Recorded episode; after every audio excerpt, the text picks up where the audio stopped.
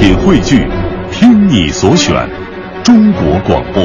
radio.dot.cn，。各大应用市场均可下载。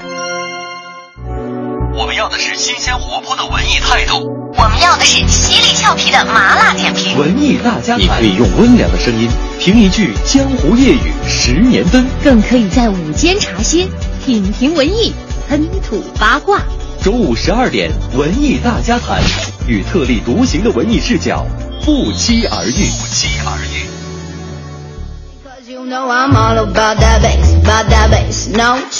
中午的十二点零三分五十七秒，欢迎大家到来，这里是文艺大家谈，我是董月。大家好，我是胡宇。嗯，今天呢是周二，但是今天呢，对于很多朋友来说呢是小长假之后的第一天。是 算一下哈，这一周呢只要上四天班，如果这样想，你会不会心情好一些呢？其实你再算一下，再算一下，今天是全年中的第九十七天，也就是说，二零一五年还剩下二百六十八天。能别这样吗？是不是更开心了？好吧，今天呢是二零一五年的四月七号，七十六年前的今天，不简单。I have but one heart, this heart I bring. 按照六人理论的说法，通过六个人的人际网，你就能认识世界上所有的人。这句话若是放在好莱坞，可以这么说：如果认识科波拉家族的一个人，你就能认识整个好莱坞。My dear children, it is now better than several years since I moved to New York, and I haven't seen you as much as I would like to. 电影《教父》在第四十七届奥斯卡电影节上囊括了五项大奖的殊荣，他当之无愧。这部伟大的电影来自弗朗西斯·福特·科波拉。More than all the money, power on earth. And nobody else before you. 七十六年前的今天，一九三九年四月七号，弗朗西斯·福特·科波拉出生于美国底特律一个意大利移民家庭。父亲是音乐指挥家兼作曲家，而科波拉的童年就混迹于剧院的后台，经常偷看爸爸的演出。他从小热爱电影，从加州电影学院毕业之后，做的是编剧的角色，但是一开始名不见经传，作品经常被人忽视和贬低。直到一九七零年，巴顿将军获得奥斯卡最佳剧本奖，他的才华才被社会承认。Welcome to Tokyo. My name is Kawasaki. Nice to meet you. And Mr. Mori. 科波拉家族和电影有着深厚的渊源。《教父》一片尾那个接受洗礼的婴儿，《教父三》里麦克·科里昂的女儿玛丽，都是弗朗西斯·福特·科波拉的女儿索菲亚·科波拉。虽然她的表演获得了金酸梅奖，但是那独特的风格和具有个人特色的笑，却打动了无数观众。之后，索菲亚以导演的身份，向世界观众呈现了《迷失东京》《绝代艳后》的精彩。Bob Harris，You're awesome, man. Sunset Odds，loved it, man. That car chase. 还有科布拉家族当中的尼古拉斯凯奇，影坛当中闪耀的一颗巨星，一半德国血统，一半意大利血统。作为科布拉家族的一员，他同样续写着科布拉家族的传奇。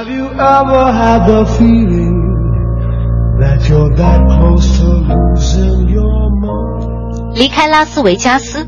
为尼古拉斯·凯奇戴上了奥斯卡最佳男主角的桂冠。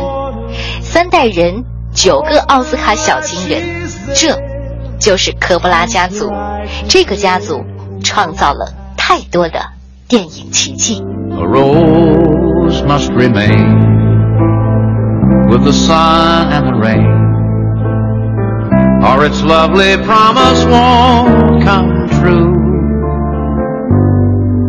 To each his own, to each his own, and my own is you. What good is a song if the words just don't belong? And a dream must be a dream for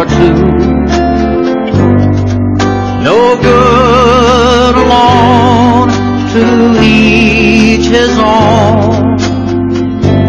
For me, there's you. If a flame is to grow, there must be a glow. To open each door, there's a key. I need you, I know. I can't let you go. Your touch means 科波拉家族是美国艺术史家、电影史家，在现代的美国电影业中呢，也是赫赫有名的。除了弗朗西斯·福特·科波拉，还有女演员塔利亚·希尔。在孙子辈儿当中呢，有影星尼古拉斯·凯奇，还有杰森·舒瓦兹曼，还有导演索菲亚·科波拉以及罗曼·科波拉，音乐家罗伯特·卡曼等等等等。嗯，就像现在我们正在听到的这首来自《教父》主题音乐，应该就是来自卡曼·科波拉，应该算得上是爷爷辈儿的了吧？对，没有他，没有后来的这些 子孙们。但是目前看来，哈，这个爸爸辈儿的弗朗西斯·福特·科波拉呢，艺术荣耀是最大的，九个奥斯卡的小金人当中呢，有六个是属于他的。而在今年的北京国际电影节展映的三百六十多部电影当中，黑帮电影的经典《教父》三部曲的四 K 修复版也被邀请到北京来展映了。也希望大家呢可以关注文艺之声，从四月十六号开始的北京国际电影节的相关特别节目，很有机会可以带大家去看看、重温这些经典的电影。嗯，刚刚我们说到了经典，说到了辉煌，其实，在我们的生活当中有很很多的辉煌的事情，很多辉煌的人。嗯、那么今天的节目当中呢，我们就来给大家说一说那些辉煌一时的电视节目。曾经生活中，曾经在我们的生活当中出现的那些辉煌过，然后现在已经消失了的电视节目，大家还有没有印象？欢迎大家这个时候呢加入到我们的微信互动当中来。微信公众平台搜索“文艺大家谈”五个字，添加以后以文字的形式和我们互动就可以啦。嗯，别忘了今天我们的互动话题哈。其实很多朋友呢在节目之前就已经过来了，那是证明你是一个怀旧的人，好吧？接下来进入今天的十二点娱乐播报。最新鲜的文娱资讯，最时尚的热点追踪，引爆娱乐味蕾，揭秘娱乐世界。十二点娱乐播报，根本停不下来。十二点娱乐播报关注的头条呢是孙楠方面的回应，说这弃赛呢是和导演组商量的结果。我是歌手总决赛已经过去十天了，但是十天呢这件事情还在发酵。比如说昨天晚上，孙楠的宣传就在他的朋友圈呢发表了关于孙楠弃赛的几点言论。他不仅提到说这个孙楠受到了不少委屈，最重要的是。关于孙楠弃赛，其实是和导演组商量之后，大家做出的一个决定。嗯，我怎么觉得被骗了？哎，呃，这个孙楠的宣传就说了，总决赛的前夕呢，导演组公布总决赛的比赛规则。看了赛制，南哥又与导演组商量，并讨论出了一个既不影响赛制，又不影响其他歌手表现的一个更好的方式。因为第一轮比赛是七进六，总得淘汰一个，那就淘汰自己吧。在第一轮当中呢，是主动放弃，这是大家觉得最恰当也是最合适的一个时机。意思就是说，在这个开始之前讨论赛制的时候，孙楠已经提出了我要退出。嗯，但这件事情，我觉得怎么看到现在为止还没说说明白哈，你就觉得好像又进了一场罗生门一样，嗯，对吧？呃，但是呢，我们回头看这个《我是歌手》，其实进行到第三季了，是。然后呢，会不会有点那种音乐不够，戏剧来凑的这种味道？很难说啊。因为如果没有孙楠的最后一出季，哈，这个这个好像这一次的《我是歌手》有点失色，嗯，对吧？他意外退赛，意外的退赛之后呢，让他成为赛后的焦点人物啊。第二天呢，被封为歌王，白鸽的歌，歌王，风头盖过了真正的歌王韩红，所以。这大结局来这么一下，你看就像是闹了一出综艺撒狗血的这种视觉感，对不对？完全是这样。不管怎么样，芒果台又一次证明了我们是懂行规的。没有戏剧张力的音乐真人秀，真的没有好的收视。如果没有大黑马，没有炒作王，没有话题度，我是歌手都进行到第三季了。你还能怎么样去挽救呢？如果这样一说的话，第四季还能办下去吗？嗯，但是我觉得哈，咱们观众又不是傻子，希望这样的闹剧别再上演了，就是踏踏实实的好好唱歌呗。那我宁愿看中国好歌曲。是你的选择，很好。其实就像我们今天的话题啊，对不对？嗯，这个我是歌手进行到一二三了。呃，你知道当年很多的这些综艺节目都是辉煌一时的，是，可是不照样得落马吗？不照样得停播吗？所以我开始为他们的前景堪忧了。这第三季都这样玩了，第四季该怎么玩啊？好吧，这里是正在直播的十二点娱乐播报。接下来要关注的第二条呢，和成龙大哥有关的。六十一岁的成龙推出了他的首部自传《成龙还没长大就老了》。为了让大众看到不一样的成龙，他谈到了太太林凤娇、儿子房祖名，还有已故的旧爱邓丽君的点点滴滴，年轻时的报复经历等等，坦诚的。呈现在大众的面前。嗯，在这本书当中呢，成龙大哥是回忆了二十岁成为千万富翁以后呢，挥金如土的经历，更是极富戏剧性以及教育意义。他就说了：“我一个没念过书的大老粗，忽然间一个晚上就有了一千万，那是什么概念啊？我恨不得在一个星期之内把人生中所有想买的东西全部都买了。”他指出了当时曾经是将五十万的现金装在了口袋当中啊，然后走到了这个杨寿成的表铺店，问道：“什么叫做十大名表？”这个是不是最贵的？哎，那个最多钻钻石的呢？来，给我来七个，不用打包，给钱。说完，转身就走啊！当时二十多名的成家班的，就是这个成员是守候在店外等候啊，帅呆了，这是啊。你觉得帅吗？我觉得可傻了。很土豪是吧？哎，真的。后来我就在想，五十万的现金装在口袋里，他得装几个口袋？但是后来我回头一想，哈，就是你看这个港币的币值，嗯，最大的是一千元嘛。所以还能理解，要装人民币的话该怎么办呢？完全走不了路的。成龙呢还回忆当时哈，自己几乎呢整天都是喝酒开车。早上呢撞这个保呃保时捷，晚上呢再撞奔驰，每天呢都不是处在一个清醒的状态，甚至面对传媒的时候，成龙当时呢也是一个意气风发的态度。那时候呢有媒体记者拿着相机冲过来，我就叫成家班的人脱下衣服把车牌盖起来，还吓唬人家，你敢拍一张我就打一拳。现在看起来那时候多嚣张多讨厌呢。是的，现在成龙在回忆起来，那个时候是年少轻狂的。当然，成龙现在已经说了，不介意现在把他再回忆出来，更认为自己现在是已经学乖了，更想致力于做慈善等一些有意义的事情。我不介意别人说我没文化，说我是暴发户，我自己也确实有过那样的阶段，但是现在懂得把钱花在该花的地方了。不管怎么样哈，不逃避曾经的错误都是值得肯定的。这里是十二点娱乐播报。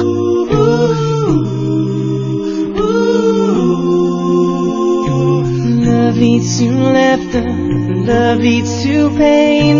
You by my side, I feel good times again. Never have I felt this feeling before. You showed me the world, how can I ask for more? And although there's confusion, we'll find a solution to keep my heart close to you. And I know, yes I know, if you hold me, believe me, I'll never, never ever leave. And I know there is nothing that I would not do for you, forever be true. And I know, although times can be hard, we will see it through. I'm forever in love with you.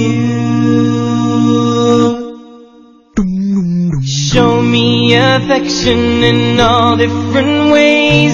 Give you my heart for the rest of my days. With you, all my troubles I left far behind. Like heaven on earth when I look in your eyes. And although there's confusion, we'll find a solution to keep my heart close to you. And I know, yes I know, if you hold me, believe me, I'll never, never ever leave. And I know, there is nothing that I would not do for you, forever be true. And I know, although times can be hard, we will see it through. I'm forever in love with you. No need to cry, I'll be right by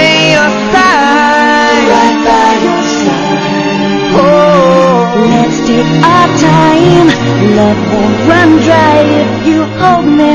Believe me, I'll never, never ever leave. And I know There is nothing that I would not do for you. Forever be true, and I know. Although times can be hard, we will see it through. I'm forever in love, and I know. 最新鲜的文娱资讯，最时尚的热点追踪，引爆娱乐味蕾，揭秘娱乐世界。十二点娱乐播报，根本停不下来。十二点娱乐播报，我们还在继续，接下来关注的就是在这个清明节的。电影档，嗯，二零一五年的清明档呢，是以五点一五亿的票房再创新高的，和去年同档期相比呢，有百分之四十三的增长。今年的国产片呢，势头也很强劲，比如说《战狼》，比如说《咱们结婚吧》，在清明档三天呢，分别以一点八一亿，还有一点二一亿入账，位列档期的前两名。说到这个国产的特种兵片，《战狼》成为最大的黑马。而英国特工片《王牌特工》呢，上映十天依旧受到欢迎，古代英雄成为清明档的最爱了。嗯，呃，战狼大卖引发了营销模了模式的一个新讨论啊，它的这个定位精准，还有它的这种垂直的落地，也是引起了大家的关注。档期内的《战狼》和《白幽灵传奇之绝命逃亡》两部影片都曾经，呃，说是怎么说呢？就是曾经是两次换档了，一部大卖，一部惨淡，也让很多人思考起来了，这到底是什么原因造成的呢？嗯，其实今年的清明档有九部电影加入战局，比如说四月二号的《战狼》，咱们结婚吧，全国公映；四月三号上。上映的有《白幽灵传奇之绝命逃亡》，就是呃那个刘亦菲，还有《无敌小飞猪》以及《暴风雨冲锋车》三更车库上映。另外，四月四号公映的是《魔法总动员》动画片上映十天的《王牌特工》票房依旧是坚挺的。说到这个吴京自导自演的《战狼》成为清明档的最大黑马，被媒体以意外二字形容。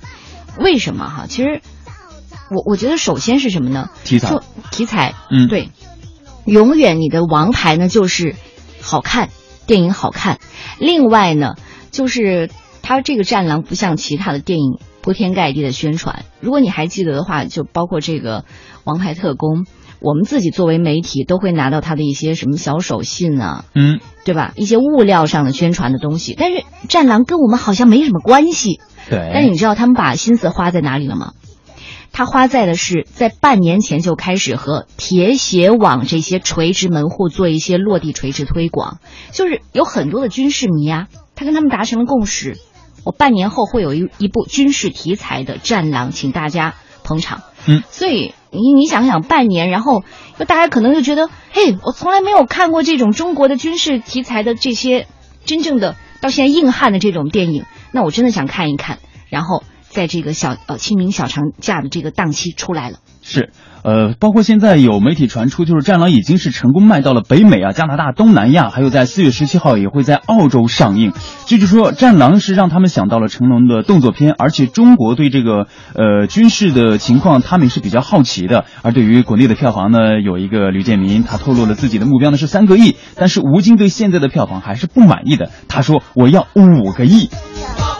又是一个打星哈，嗯听听这个吴京自己是怎么说的吧。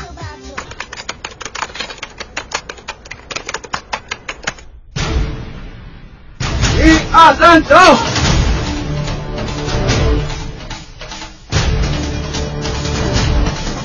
想减肥吗？一天两斤，一星期五天。你看看我们那些演员，穿的装备，那四十多度五的。我们现在这流行一句话：想减肥吗？去战狼拍戏，想死吗？去战狼拍戏吧。酝酿了六年了。西风烈的时候，我就跟倪大红老师讲过，倪大红老师一路就支支持我，结果我就真的折腾了六年。然后西风烈又拍了一个少林寺，后面也没怎么接戏。去拍那个特种兵也是为了这部戏筹备去的，因为你要了解直升机啊、坦克啊、飞机啊、大炮啊这些东西。部队协同啊，协调啊，你要懂，所以我才拍的那部戏。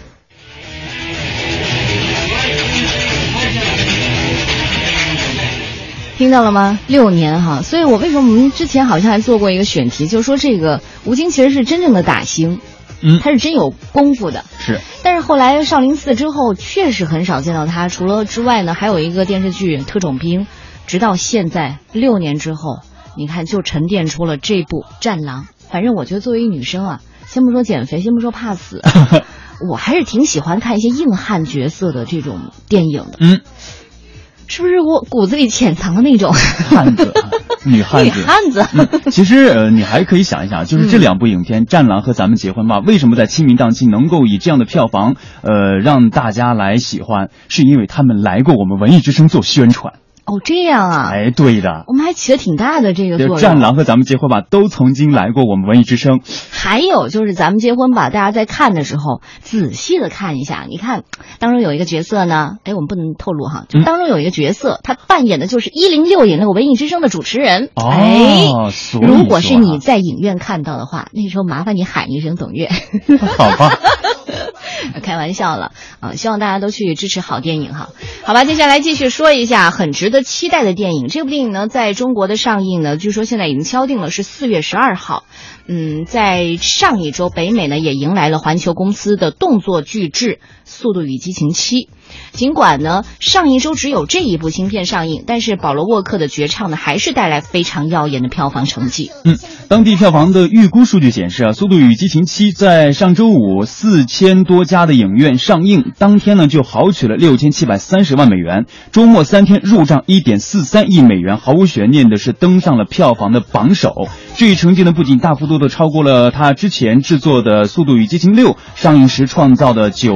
千七百三十七万美元的首周票房纪录，还打破了《暮光之城二：新月》的一点四二亿美元的纪录，成为了北美影史首周末票房的第九名的影片。嗯，其实最关键，它是从二零一三年十二月以来上映的影片当中最好的开画周末成绩。另外呢，不仅这个票房出色，口碑也很好，像这个烂番茄网站的新鲜度呢高达百分之八十二。嗯，其实呃，《速度与激情七》的上映距离上一部《速度与激情六》已经有两年的时间了，而且当。当时这个《速度与激情六》的收入票房是七点八八亿美元。当时的这个片方的环球公司出于战略的考虑，火速就把《速度与激情七》定档在二零一四年的七月十一号北美上映。谁也没能没想到，二零一三年的十一月三十号，整个《速度与激情》系列的主演好莱坞动作的明星保罗沃克因为这个车祸是意外的身亡了。嗯、随后呢，《速度与激情七》的拍摄工作也是被叫停了，直到去年四月才重新开机的。嗯，所以现在我们在半年之后推迟了半年之后才看到这部影片哈。尽管呢，保罗沃克呢是在拍摄途中不幸去世的，但是环球影业呢还是尽可能的保留了他生前已经完成的戏份，呃，然后对后半段进行了修改，比如说让他隐退江湖，而不是在这个片中呢出车祸死亡。嗯，另外呢，也给了他的两个兄弟很好的这个出演的机会，就让两个兄弟接着来演。延续这个绝唱，好吧，嗯，我们接下来听一首歌哈。本来想给大家找一下 这个预告片，但是还是给大家卖个关子吧。四月十二号，如果你有兴趣的话，或者说你曾经就是这个《速度与激情》的这个影迷，也希望你走进影院。Say yes，王铮亮。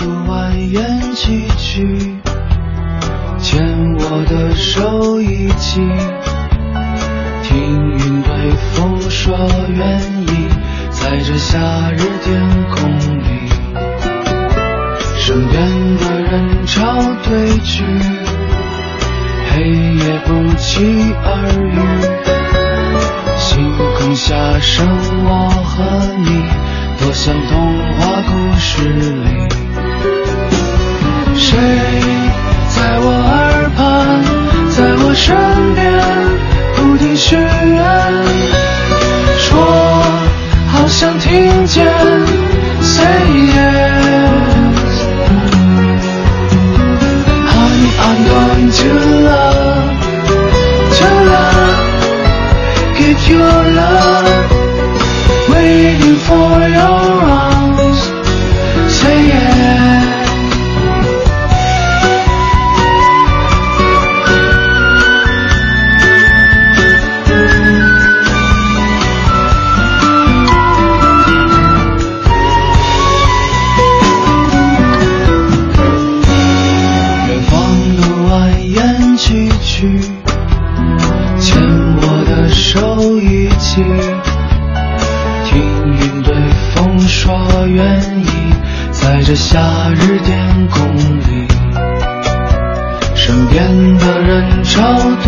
黑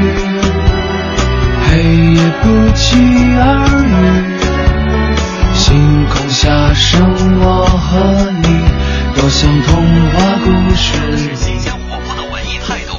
我们要的是犀利俏皮的麻辣点评。文艺大家谈，你可以用温良的声音评一句江湖夜雨十年灯，更可以在午间茶歇品评文艺，喷吐八卦。周五十二点，文艺大家谈，与特立独行的文艺视角不期而遇。不期而遇。Go go go，出发喽！黑咖啡品味有多浓？我只要汽水的轻松。大热天做个白日梦，梦见我变成了彩虹。我有想奔跑的冲动，有你在，跌倒也从容，无所畏惧的去追梦。汗水书写这份光荣。电影中角色也会有不同，每一个小人物也拥有小的梦。大屏幕映不出现实中的暗涌，我只想和你牵着手在雨中等彩虹。你说我是你。我已经让唱了快一分钟的时间了。嗯，那这是有史以来你让唱最长的一段了啊。好吧，这是来自邓超的《超级英雄》。嗯，欢迎大家继续来到今天的文艺大家谈，我是董月。嗯，大家好，我是胡宇。我们今天的互动话题就是那些曾经辉煌过，如今却消失了的电视节目，你还记得多少呢？欢迎大家这个时候加入到我们的互动队伍当中来。微信公众平台搜索“文艺大家谈”，添加以后以文字的形式和我们互动就可以喽。嗯，在昨天的节目当中呢，我们还聊到哈，这个月开始呢，中国各大卫视呢都会飘起浓浓的泡菜味儿。嗯，是。几乎一线的卫视呢都会推出引进自韩国版权的热门综艺节目，包括我们现在听到这首《超级英雄》就是《奔跑吧兄弟》当中的主题曲。嗯啊、呃，同时呢，在四月十号，湖南卫视将要上映的《真正男子汉》，还有就是东方卫视的《花样姐姐》，江苏卫视的《世界青年说》这几个节目啊，其实都是拷贝这个韩国节目的。嗯。中午吃点泡菜挺好。其实不仅是地方卫视受到韩流的侵袭啊，就连央视呢也马上要推出《无限挑战》的中国版，同样是来自韩版综艺。看来这个韩国的综艺节目呢，会在很长一段时间内承包中国的荧屏了。嗯，其实大家可以想一想，咱们中国之前是有很多自创的这种综艺节目。现在这些韩国的综综艺节目，在中国的一季、二季、三季能够勉强持续的引进很多的节目，它的生命力到底又能有多长呢？其实应该好好考虑一下了。嗯，比如说这个《奔跑吧兄弟》，嗯，第二季之后，第三季跑你还看吗？第四季跑你还看吗？可能第四季就不跑了，我走，我爬。好吧，总会能玩得出花样来哈。嗯，好吧，今天呢，我们就用接下来的半个时段的时间呢，一起来盘点这些曾经在娱乐江湖赫赫有名的综艺节目。嗯，好吧，虽然当年这么有名，但是照样逃不掉或消失或改版的命运。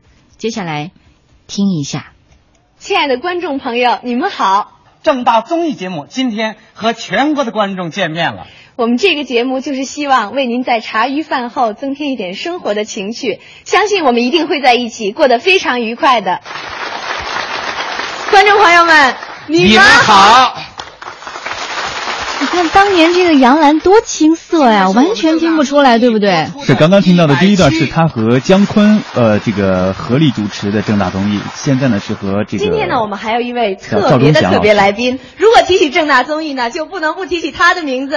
他是谁呢？不看不知道。世界一看吓一跳。机前的观众朋友们，大家好，欢迎各位来收看我们的正大综艺《吉尼斯中国之夜》精粹特别节目，我是林海，我是王雪纯。今天我们的这个精彩荟萃啊，都有哪些主要内容呢？嗯，不过我可以事先预告一下，大家今天可以看到，在正大综艺的历史上，我们的摄制组第一次深入到沙漠深处，给大家带来的一个绝对很此记录冲刺。其实提到正大综艺的朋友有很多，你看有这个丑丑，嗯，呃，还有这个小贝、商业五长安、Rain、商业五长安，你们都想起了正大综艺，对不对？其实每个人可能都改过那句词，就是他们俩的最后有一个代表性的动作，伸着胳膊说：“不看不知道，一看吓一跳。”一看两个大傻 帽，好不好？啊、小时候这个小贝说哈，小时候呢每周都要看正大综艺，就每周星期天的下午嘛，对不对？那个时候正好是。哎，我我我为什么星期天中午我就洗澡了？我怎么记得是洗完澡之后开始看的？你确定是真的是下午吗？我记得好像是晚上在晚上六点多，下午也就是下午吧，哈，下午没有，是。下午看的。我当时真的是下午看，四点多嘛。完了之后呢，你还要看一个呃正大剧场。记不记得？当然，所有的好的译制片都在正大剧场。如果你还记得的话，因为当时九十年代初呢，呃，引进的那种国外的优秀影片的播放平台，就真的是，呃，正大剧场。后来之后呢，就有了这个专门的影视频道之后呢，这段辉煌才是结束的。是的，好吧，正大综艺带给大家很多的这个回忆哈。如果是你还记得的话呢，还有一个外景主持人叫李秀媛，外号叫李大胆儿。在节目结束的时候，你都会放《爱的奉献》。哎，为什么会放《爱的奉献》因为它里面有歌词唱的是关于世界的，所以咱们一起来回顾一下。啊？好吧。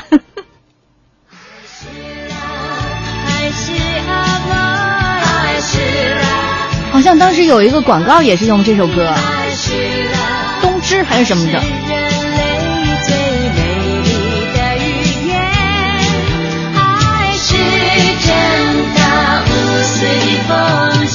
听到没有？正大无私的奉献，这都可以呀、我们都在爱心中孕育生长。先让大家猜一下，当年正大综艺的这首结束与《爱的奉献》谁唱的？到我四方，我们要在其实通过这个结束语，大家都能够感受得到，这期节目就是想告诉大家，传递的是满满的正能量啊。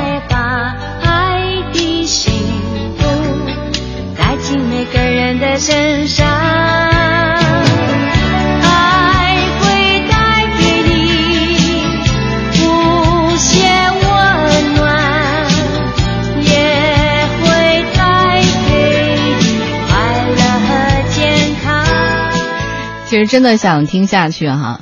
后来正大综艺呢全新改版，就推出了。呃，吉尼斯中国之夜，还有谢天谢地你来了等等多元化的内容，嗯然后呢，至此正大综艺四个字就成为了历史。好吧，今天呢，我们的互动的话题就是曾经辉煌一时，但是现在已经消失的电视节目，你想到了哪一档？我觉得现在文艺大家谈做的越来越怀旧了哈。啊、是我们都是一群有这个艺术文艺气息的人，喜欢怀旧的人。你多大？说完我自己都不信。来听一听这一档节目。大理的观众朋友，你们好吗？好。大家听听顺着歌声？的翅膀呢，我就带着大家来到了美丽的古城云南大理。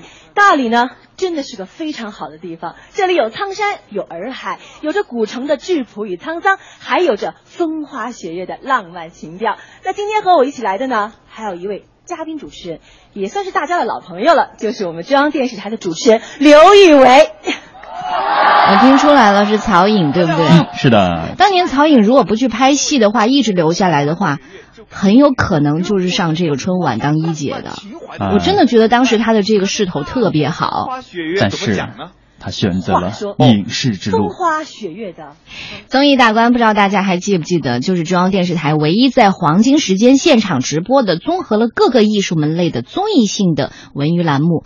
二十世纪九十年代的时候，甚至在业内啊，会被称为小春节晚会。嗯，它的前身呢是这个文艺天地。是，嗯，应该是在九零年三月十四号开播的，当时也是央视唯一的综艺性的栏目，在海外啊以及这个世界华人地区都有着广泛的影响。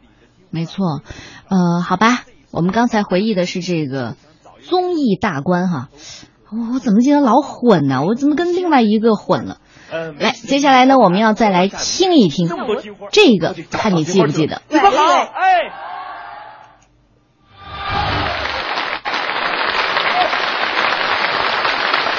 周末喜相逢，欢乐和谐中，说学逗唱言，孝心大联盟。亲爱的观众朋友们，大家好！您现在收看的是好听、好看、好玩的周末喜相逢，我是朱迅，欢迎大家。这是朱迅版本的了，但是周末喜相逢最早是周涛版本的，我一直觉得是成就这个周涛的，对吧？周末喜相逢，嗯，这个应该不不是不是不是不是成就他，是就是让他后来走进了大家的视线当中。没有没有，春晚之后，嗯，他后来固定做的节目就是周末喜相逢。他这个节目应该也是一台有表演性质的、娱乐性质的、休闲性质为一体的周末的重头戏啊！很多的人每到周末就是守候在电视机旁来等着这个周末喜相逢。嗯，而且他的这个收视率特别的高。呃，后来呢，这个也创下了 CCTV 三的收视率之最。但是，但是，哪怕是当年如此辉煌，现在也已经消失啦。你为什么这么幸灾乐祸呢？来听一听，这是什么栏目？谢谢。你看，大家听到祝酒歌，看到乌篷船，听听这个声音电视机前的观众朋友们就可以猜到我们现在是在哪里。嗯，我们现在就是在中国的。其实提到哑铃就能够想到一档浙江省绍兴市同一首歌，是的。绍兴市人民政府中央电视台联合主办的同一首歌走进绍兴大型演唱会，在这里。你知道这个栏目呢是在两千年一月二十七号创立的，制片人是孟欣。当时孟欣的这个名头特别的有来头，嗯嗯，后来呢就用这个歌曲名《同一首歌》作为这个栏目的名字，没错。但是呢，这个已经在二零一三年八月十五号央视停播了。我们也祝愿我们的祖国明天更加美好。同时呢，我们其实这个时候应该进一首同一首歌，至少呢，在这台晚会上你看到了很多这个。歌曲对吧？就不同版本的同一首歌，但是我个人最喜欢的还是那个童声版的。童声版的同一首歌啊，嗯，所以说这我记得应该是在大学的时候，每一次我都会在办公呃在办公室，在宿舍和几个舍友一起守着一个电脑在看同一首歌，总觉得这个节目太牛了。为什么呢？嗯、他能把所有的大腕集结在一个晚会上。你就是想听到一台，就是怎么说，集合了国内最顶尖的演出的水平，又不是在春节档、嗯、啊，对，还 不是春节联欢晚会啊。但是后来这个呢也停播了，因为他也遭到很多非议嘛。既然能请到那么多大腕，当然是花钱了，对不对？啊，好吧，接下来我们再听一听这个，看你记不记得。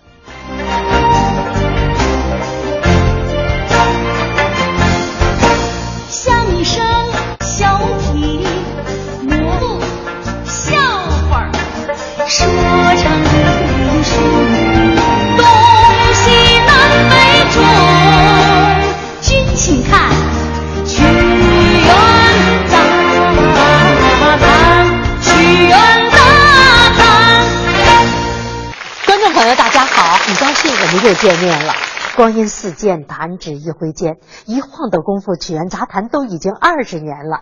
大家心里都很明白，我们之所以能够一期期的办下去，首先感谢观众朋友对我们的爱护、关心和支持。相声群英会，笑星齐荟萃，说学逗唱乐淘淘，曲苑杂谈贺新岁。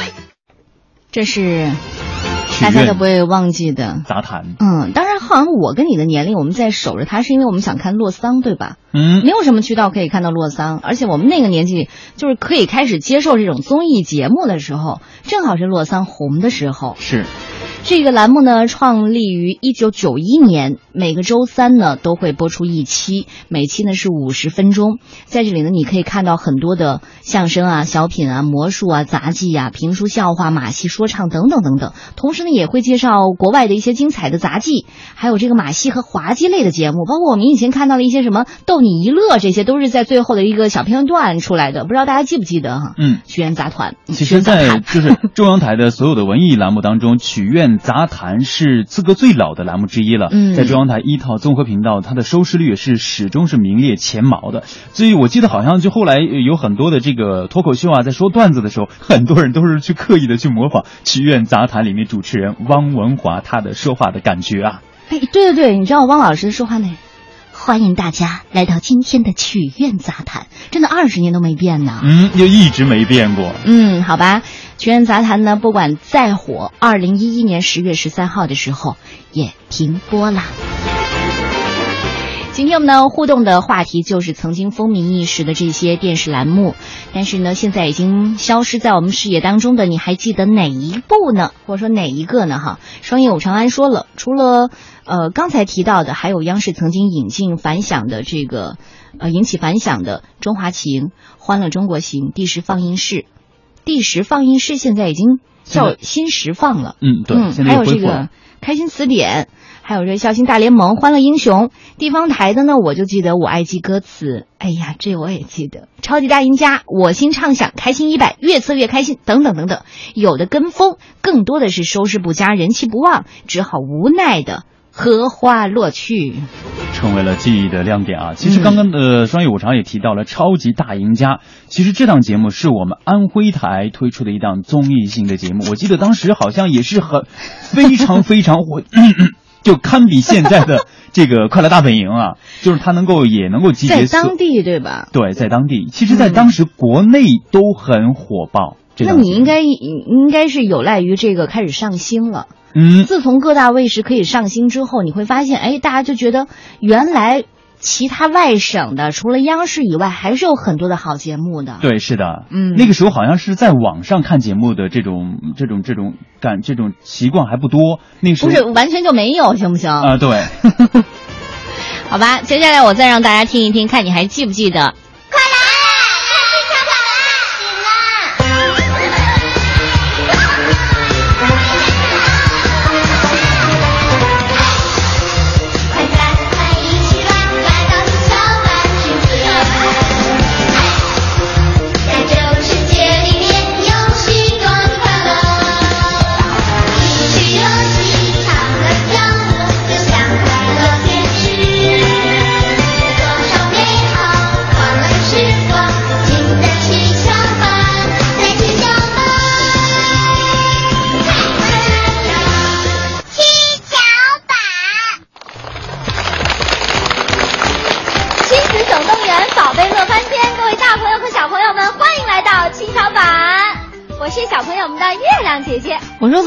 陌生呢？我看的不是这个版本的，嗯，现在网上应该能找到的就是月亮姐姐的版本月亮姐姐的版本，嗯但是这一档七角版呢是在八四年的时候。应该是最早的一档少儿节目了吧？对，当时时间特别短，然后我还记得以前呢，菊萍姐姐呢，每期基本上还会教大家做手工，嗯，对，就是剪剪纸什么的。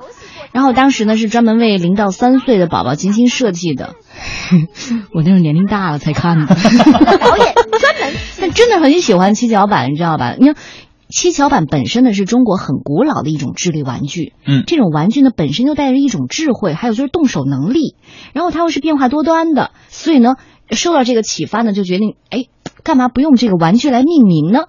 代表这个七巧板是关心孩子的，呃，基于这个出发点呢，才把这个名字起就起作七巧板的。但为什么现在没有了呢？那是因为被另外一档节目代替了。来听。这里的风景呀真好看。这是你的版本吧？这个我真的守，每天都会守在家里电视来等着这个开始曲。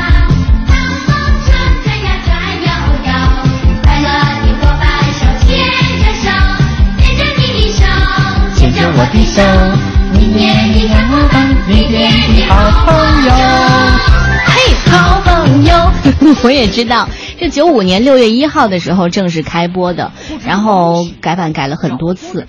其实你刚刚在说到七巧板的时候，我脑子里是完全没有印象。当时你说的大风车，我脑子里瞬间就闪过了这个这个开始曲。我记得当时就是，不管你在外面多么疯，玩的多么野，然后只要大风车开始的时候，请回家。我赶快就是拉着小伙伴回到家里来，守在电视机旁。嗯，大风车有很多的人，包括这个菊萍姐姐之外，还有这个董浩叔叔，嗯，对吧？后来还有包括金龟子，都是从这个大风车出来的。还有何炅，何炅当时是毛毛虫嘛？对，当时也是在这个大风车。哎，好吧，你看多好的节目呀！这个期节目一四年二月二十八号还是停播了。嗯，您正在听到的呢是文艺大家谈。今天我们的互动话题就是那些曾经辉煌过的电视节目，你觉得有哪些在你的印象当中是留下了深刻印象的？欢迎大家这个时候呢加入到我们的互动当中来，大家可以在手机上直接搜索微信公众平台“文艺大家谈”与我们对话就可以了。嗯，来看一下我们的互动平台吧。丑丑说，刚才这个《爱的奉献》是翁倩玉唱的，对，没错，加十分儿。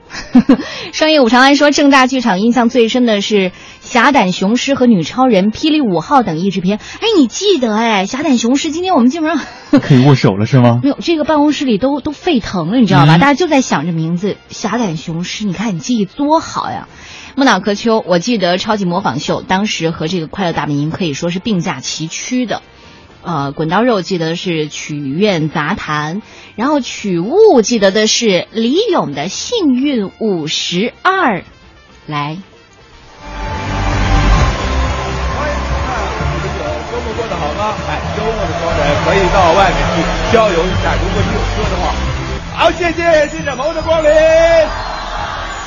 如果你愿意把欢乐带给自己的话呢，如果愿意把欢乐带给别人的话，如果愿意去帮助你愿意帮助人的话呢，请来到我这里，这里是幸运五十二，欢迎大家收看正在播出的中央电视台幸运五十二。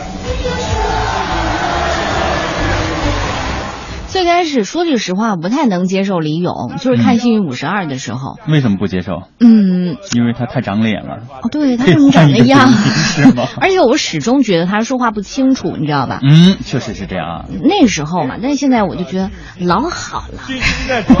因为他已经离开了电视，你觉得他老好了？嗯，幸运五十二是从九八年的时候开办的，嗯然后到了零八年也终于停播了。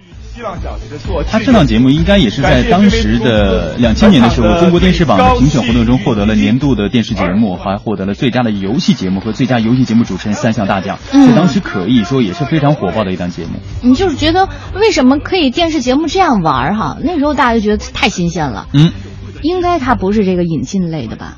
自创的吧？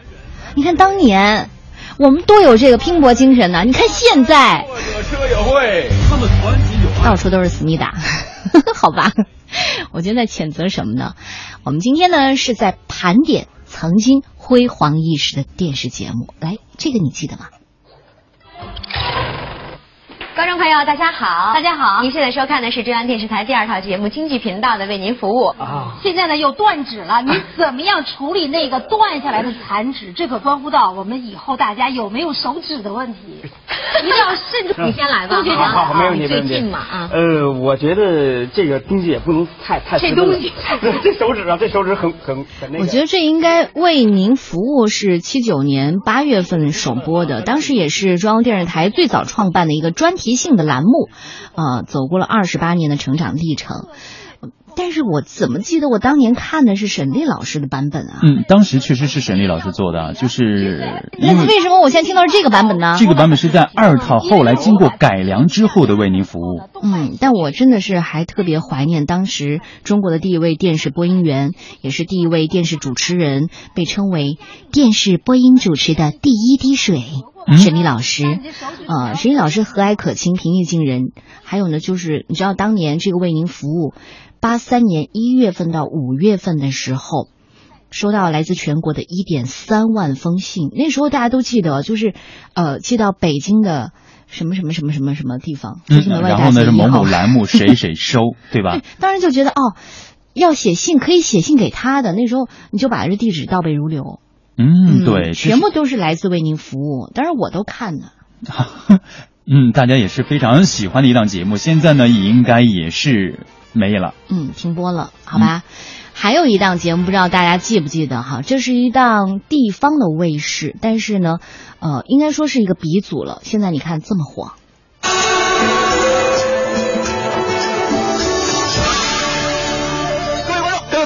湖南的观众朋友，大家好！我们现在在这里向您现场直播的是汤高寿杯首届全国实习。好了，在我们今天的节目当中，我们为大家请到了三位最不像厨师的厨师，但是他们的的确确是身怀绝技。现在三位都准备听到了吗？这是《玫瑰之约》，是在九八年七月十六号的时候，没有任何前期的宣传炒作，然后悄悄的上了荧屏。十二位俊男靓女，就像十二朵灿烂的玫瑰，每个人手拿一支玫瑰，然后开始有了这种电视相亲的这样一个先河。嗯。啊，不管怎么样，在零五年八月二十五号的时候还是停播了，不过已经成就了像汪涵和杨乐乐这样的主持人是的和荧屏情侣。接下来就听听普英老师是怎么点题的吧。有请。经典的电影电视剧可以反复重播，网上也可以轻易找到。但曾经辉煌的电视节目一旦停播，基本就彻底消失了。作为电视节目策划人，老普曾经和同行熬过许多日日夜夜，所耗费的心血一点儿不亚于电影电视剧。这样的结果不免一声叹息。电视节目停播最主要的原因是节目老化。汉字“老”，甲骨文是一个头戴冠冕、手持拐杖的长发老人的象形。头戴冠冕表示有地位，拄杖表示身体衰弱，长发表示年高。为什么长发表示年长呢？因为古人童年垂髫散着，九岁总角，把头发扎成两个揪，十五束发，二十弱冠，七十散发。意思呢是老年人可以不必拘束自己了。李白说：“人生在世不称意，明朝散发弄扁舟。”说明散发是一种随意的状态。节目老了，制作的心气儿肯定不如从前随意了，那么观众也疲了。电视是快餐文化，人们总是追逐新奇的形式，所以有些节目不管曾经多么辉煌，一旦老化也会被拿下。但国外很多经典节目一做就是二三十年，我们怎么就不行呢？老普猜测，是不是国外的是主持人中心制，主持人稳定，节目就不停；